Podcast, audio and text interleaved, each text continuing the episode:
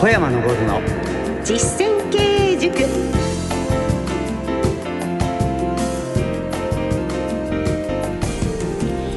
ご機嫌いかがでしょうか？小山昇の実践経営塾進行の小野恵子です。そしてこの番組の塾長をご紹介いたしましょう。小山昇さんです。よろしくお願いいたします。よろしくお願いします。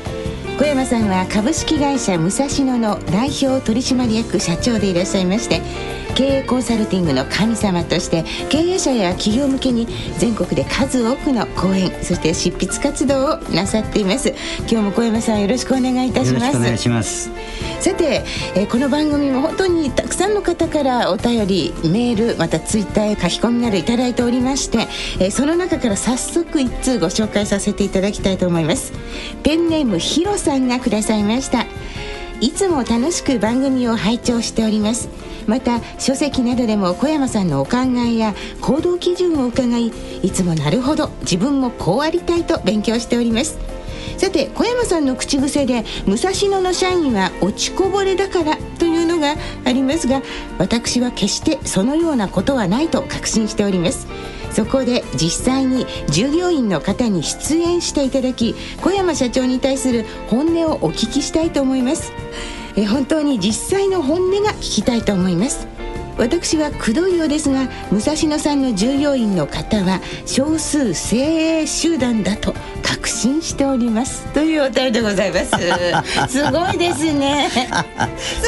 そんなことはないんですよ、はい、今度ねじゃあうちの会社のですね、はい、えー、元暴走族栃木でやっててですね悪さしすぎて、栃木県にいられなくなって東京に来て我が社の部長上岡連れてきますから、はい、これが入社した時はですねパンチパーマじゃなくて、ね、ニグロパンチ。で黒い服着てるとですね、武蔵野さん本物のヤクザ雇わないのか。上岡は本物のねこわもての風の人に見えました。いや本当に。で面接に来たのがですね海水浴行ってアロハシャツで短パンで、はい、それで面接来るんですよ。うわそういう時に小山社長俺じゃなかったからいいですよそしたらね、はい、最初にあの当時の部長は断ったの。で、えー、それを見た、えー、元暴走族の課長が、はい悟ったんですよ。彼はいいと。いいって。見抜かれたんですね。ですからそれでね、ええ、何しろですね履歴書を兄貴に書かしてね。電話を兄貴にさせてってどうしようもないんですからそして今はもう今も今はそれなりに頑張って。まあね小山社長に言わせるとそれなりですけどきっと大活躍なさってるんでしょうね、えー、えー、連れてきますから。楽しそうです、ね。はい、楽しみ、はい、今度ねぜひよろしくお願いいたします、はい、ということでお便りくださいました。ペンネームヒロさん。ありがとうございます。あのこのヒロさんのお便りもねとてもたくさん書いてくださるんですが皆さんねリスナーの方いろんな疑問をしっかりと濃くお寄せくださるんですね。いやかなり本気だということも伝わってまいります、はい、私たちも本気でお伝えしてまいりますということで今日はいつもと趣向を変えまして皆様からお寄せいただいたご意見ご質問などをご紹介しながら小山さんにお答えをいただいてまいりたいと思います。小山昇の実践経営塾。この番組は株式会社武蔵野の提供でお送りします。株式会社武蔵野は全国の中小企業が最短距離で業績を伸ばすお手伝いをいたします。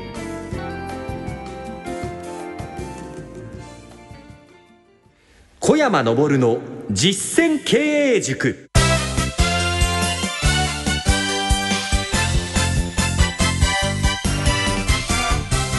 さて今日の小山昇の実践経営塾はいつもと趣向を変えまして番組にお寄せいただいた皆様のご意見ご質問をご紹介してそして株式会社武蔵野の代表取締役社長小山昇さんにお答えをいただいていきたいと思っております。ではこの方の、えー、メールをご紹介いたしましょう。ペンネーム水本秀彦さんです。大変熱心なリスナーの方でメールもよくいただいております。ありがとうございます。いつも楽しく聞かせていただいております。質問させていただきます。儲かったお金を1新規顧客獲得にしよう。2従業員教育にしよう。3インフラ設備などに投資する。そして最後残ったお金を利益に回すという小山さんのお話でしたが一つ目の新規顧客獲得のためというのがピンときません。例えば新商品のイベントを盛大にやるとか接待をするなどでしょうか。というご質問なんですが。これ違うんですよね、はい、あの例えば接待をやったからといってですね、ええ、私どもの会社ね出す金の1000円とかね、はい、2000円の商品で接待やったら会社潰れちゃいますよね。だから、えー、基本的にね私の場合はあの接待をしない仕事ばっかりやってる。はあ、接待しないで売り上げが伸びるというね、えー、そういう仕事やってるんですね。なるほど。それから2つあるんですね。今のお客さんに新商品を販売する考え方と、はい、新しいお客様を開拓するために新商品で私がここでお話ししてるのは新しいお客様にっていうんですね。えー、普通はですねどんなふうに考えるかというとお客様の顧客単価を上げるって考えです。ね、ではじゃあ小野さんね、はい、4人家族で、ええ、で食事代が2万円としますよね、はい、では、えー、4万円食べられると思います。食べられませんよね。絶対に無理ですよね。だから、ええ、お客様で顧客単価が上がるってことは不可能なんです、はい服だったら女性の人は毎日着て歩くけれども、はい、男性見て毎日着たきり続けるそうです、ね、だから、2着って体1個しかないから、着れない、え。ねそうすると会社の売り上げが上げるためには、はい、新しいお客様を増やさなければいけないんです。はい、でどこの会社も業績不振は管理とかいろんなことの不振ではなくて、はい、販売不振なの。新しいお客様を増やさないことが一番の不振なんです。ああどんどんでは新しい顧客を増やしてそうです。ですから携帯電話の会社もですね新しい機能を作ってどんどんどん新しいお客様を増やしてますね。買いますもんね。買い替えますもんね。そうでしょ？はい。だって一人で3台も携帯電話持ってる人は何人います、いない。んだあそうです。小山社長。電話3台持ってるけどもね、電話一回もかかってこない。まあ、それはこちらに置いて では、具体的に、武蔵野さんでは、その、新しいお客様を増やすために、どんなことされてるんですか？ね、ダスキンの商品をタダでお貸しする。タダで？はい。えー、すごい。ただで使ってもらわないと良さわかんないじゃないですか。ああ、そこがなかなか踏ん切れないですよね。ということは、これ、感情科目で言えば何になりますかと、水本さんがご質問くださってるんですが。それはですね、ええ、販売促進費っていうね。あるいは開拓する人の手数料は開拓コミッションというか、そういうことでですね、はい、経費で落としてるんですね。なるほどね。ただで商品を使ってみていただく。はい、そそれが一番のお金がかかってるところでかけてるところです。はあ、そうですか。わかりました。新規顧客獲得は、その新しい方を増やすために、まずはただで使っていただく、はい、ということをされてる、はい、ということですね。そしてこの水本さんが、弊社は製造業ですとメールに書いてらっしゃいまして、製造業の立場だったら、小山社長はどんなことを実行されるか教えてくださいということですが。製造業の場合はですね、親会社とかいろんな注文が来るの待ってんですよ。ええ。で、それダメなんですね。だから、ええ、注文来たところの会社に行って、はい、他どんな仕事がまだあるかとかを、それを取りに行くのが、それが新規開拓ですよと。今ある商品を待ってんじゃなくて、え、新たにね、始めた仕事があったら、それを取ってくる。それが開拓じゃない。これ実践なさってみてください。水本さん、メールありがとうございました。さて、もう一通ご紹介したいと思います。ペンネーム、たまに行くならパチンコさんがくださいました。楽しいペンネームです。ラジオを聞いています。この番組の放送を聞き逃すと、そんな日はがっかりして午後やる気をなくしてしまいます。銀行との付き合い方について、武蔵野さんの秘訣をまとめて教えてください。ということです。はい。まずはですね、銀行との取引はですね、本当のことを言うの。嘘つくと後で大変だから。銀行に本当のことを言う。ですよね。はい、え今月は赤字ですよ。短期的な赤字だからって言って金貸さないなんてそんなことないです。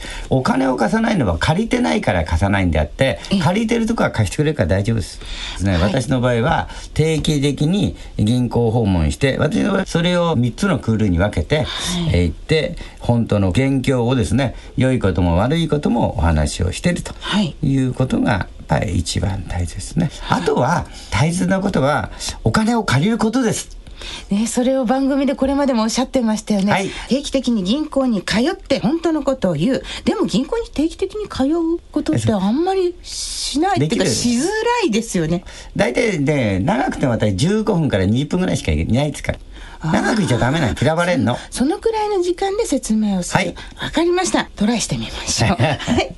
ペンネームたまに行くならパチンコさん。ありがとうございました。ぜひこれ実践なさってみてくださいさて番組ではこのように皆様からのお便りも、え、できるだけ取り上げていきたいと思っております。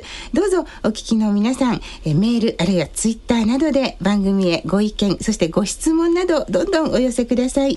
メールは番組ホームページ右下のご意見お問い合わせという欄をクリックしていただきますとメールフォームをご利用いただけます。そしてツイッターはアカウントが小山ラジオ K-O-Y-A-M-A-R-A-D-I-O です。小山昇の実践経営塾。それでは小山さん今日の一言お願いします。銀行からお金借りてたらね、はい、えー、みんな金利がかかって損だと思ってますけど。じゃあ、えー、利益が出して税金払ったら損ですか？損じゃないですよね。ですね。当たり前ですから、だから利益の中の一部を金利にすればいいじゃないですか。なるほど。経費。経費です。ですね。はい。はいわかりました今日は小山さんに皆様からお寄せいただいたメールお便りにお答えいただきましたここでこの番組をお聞きの皆様にお知らせです株式会社武蔵野が運営する小山昇の経営者コミュニティこのコミュニティページがパソコンやスマートフォンからご覧いただけるんですソーシャルネットワーキングサイト Facebook で企業経営に関するお悩みや経営改革の事例、セミナー情報など実践経営に役立つ情報を発信しています。また定期的に行われている株式会社武蔵野におけます実践経営塾の早朝勉強会が iPhone のアプリケーションで動画配信されています。実際に参加されたお客様からも大変ためになると大評判の勉強会ですでに7000ダウンロードを突破しています小山さんの経営ノウハウがいつでもどこでも学べますので iPhone をお使いの方は iTunes で気軽にダウンロードしてくださいね。詳しくは小山昇で検索してみてください。その他株式会社武蔵野のホームページでは経営に役立つ情報が満載です。皆さんこの機会にぜひチェックしてみてください。さて今日はリスナーの皆様からお寄せいただいた、えー、メールご紹介いたしました。そして来週はですねゲストをお呼びしたいと思っておりますが。ぜひ来てもらいましょう。あの何度かお話に出たことあると思うんですけれどもアドレス株式会社代表取締役の高尾昇さんという方にお越しいただきたいと思っておりますが。福島県でですね、はい、地震が来て潰れそうになってそして頑張って過去最高益のなったという、えー、半年ぐらいそうです。詳しくは、えー次回。わかりました。はいぜひそのあたりを伺うのを楽しみにしております。ありがとうございました。ではお別れのお時間です。株式会社武蔵野代表取締役社長の小山昇さんとお送りしてまいりました。小山さんありがとうございました。ありがとうございます。お相手は小野恵子でした。小山昇の実践経営塾。この番組は株式会社武蔵野の提供でお送りしました。